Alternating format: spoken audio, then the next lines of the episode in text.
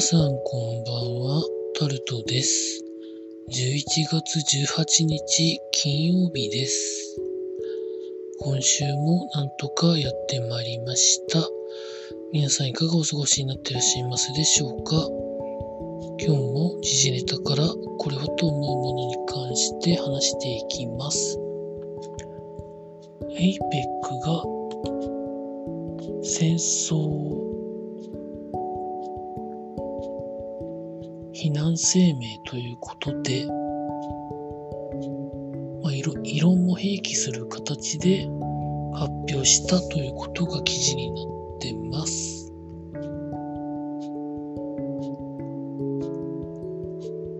APEC の閣僚声明として出されたものなんですけど、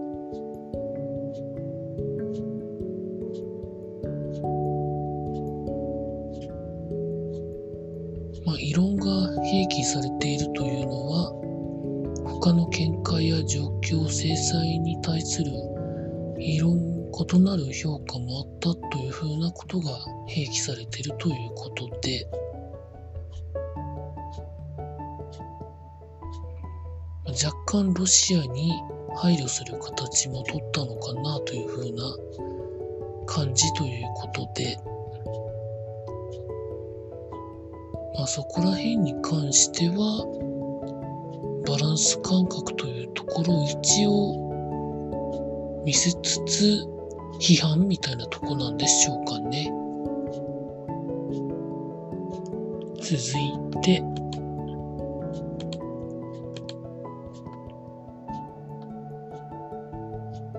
寺田総務大臣の、まあ、いろんなことで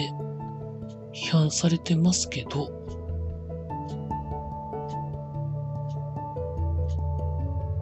大学教授の人が衆議院選挙で運動員に違法な報酬を渡したとして東京地検に刑事告発したということが記事になってます。告発状の中では去年の参議院選挙公示日に当選を得る目的で11人の選挙運動員に違法な報酬を渡していたということが書かれてあるそうで、神戸学院大学の教授の人が刑事告発するときにそういうふうなことを書いて出したそうです。寺田総務大臣自身は公職選挙法違反に当たらず、訂正などが必要だとは考えていないというふうに言ってるんですけど、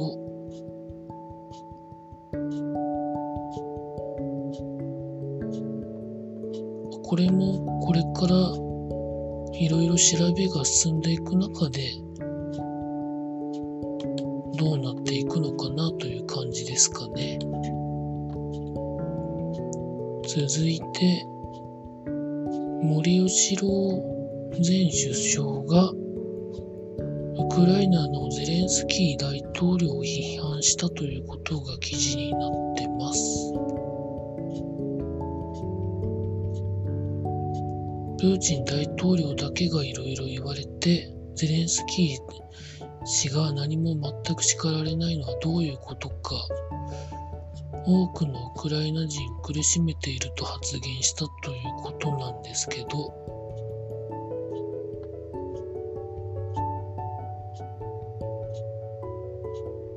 これはまあどういうことを言おうとしてるのかっていうのが、まあ、わからないんですけどね。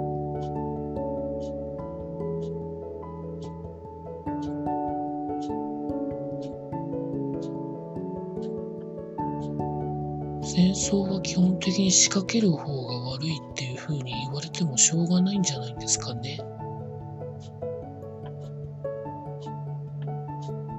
なんて思うんですけど。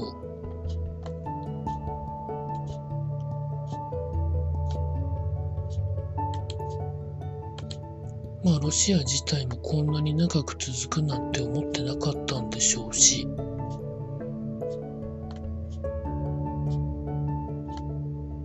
何をもって言ってるのかは私にはあまりよくわかりません。続いて、民放連がネットフリックスの広告付きプランに関して唐突で強引で不快だというふうなことを言ったということが記事になってます。十分に事前に説明がなかったということで強引だと苦言を呈しているんですけど、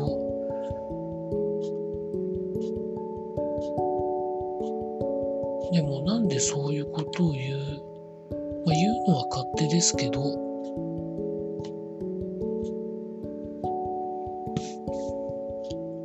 なんでそういう言いっぷりになるの？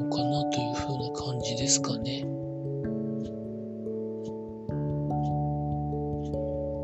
まあ、記事の中では民放各社は広告なしのプランに対して番組を提供しているということなのに、まあ、急な広告付きプランを導入してそこに提供しているものを使われるというのは使い方が違うんだから競技が必要じゃないのかみたいなことを言ってるんでしょうかね。まあ、そもそも論としてネットフリックスになんで番組を提供するんですかね。まあ全く違う話ですけど、アップルに対して日本の民放は全く番組を提供しないじゃないですか。ずっと。そういうところはかたくななのになんでネットフリックスに番組提供したんですかね。そこら辺は若干意味不明なところがあるんですけど。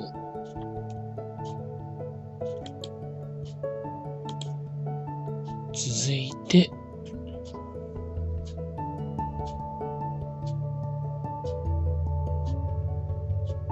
経済のところで JR 西日本が大阪で開催予定の万博のアクセス輸送に100億円ぐらいお金をかけるんじゃないみたいな話があるということが記事になってます。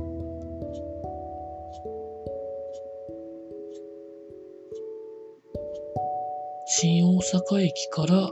直通列車を運行ですとか、駅の改修、シャトルバスの運行など、まあいろんな合わせ技で100億円ぐらい投資することになるんじゃないかということで、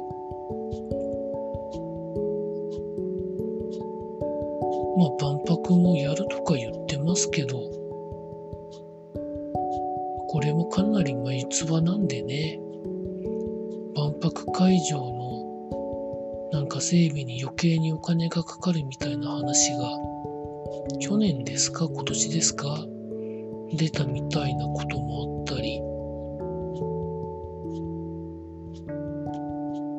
どんなもんなんでしょうかね。続いて、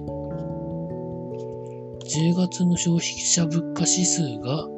40年8ヶ月ぶりの歴史的上昇幅になったということが記事になってます。まあ、具体的には、前年同月比で3.6%の上昇ということなんですけど、原因としては、これ生鮮食品を除いてるということなので、原油価格の高騰と急激な円安を背景に電気代とガス代が2割以上値上げということで、まあその他、まあ、10月に行われた食品の、まあ、かなり品目も多い値上げですとか、そういうことが原因になってるそうです。まあ、ただ、こういう多分指標が出ても黒田さんは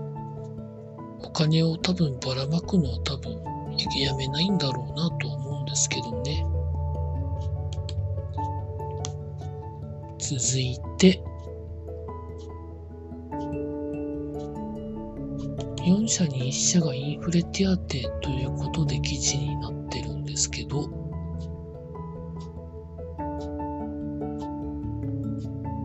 それに当たる人はいいですけどね。まあ当たらない人もまあいますからね。あんまり考えない方がいいですかね。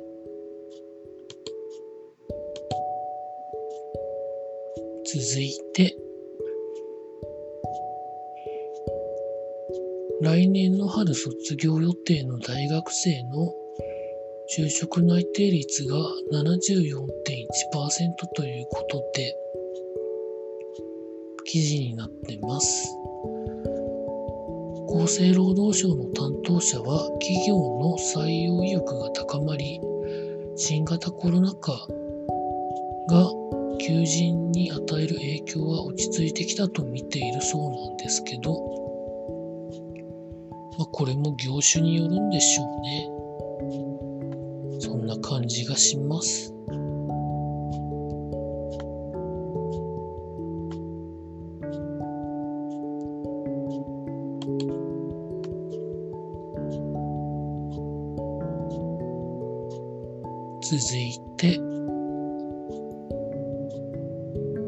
スポーツのところに行きますと、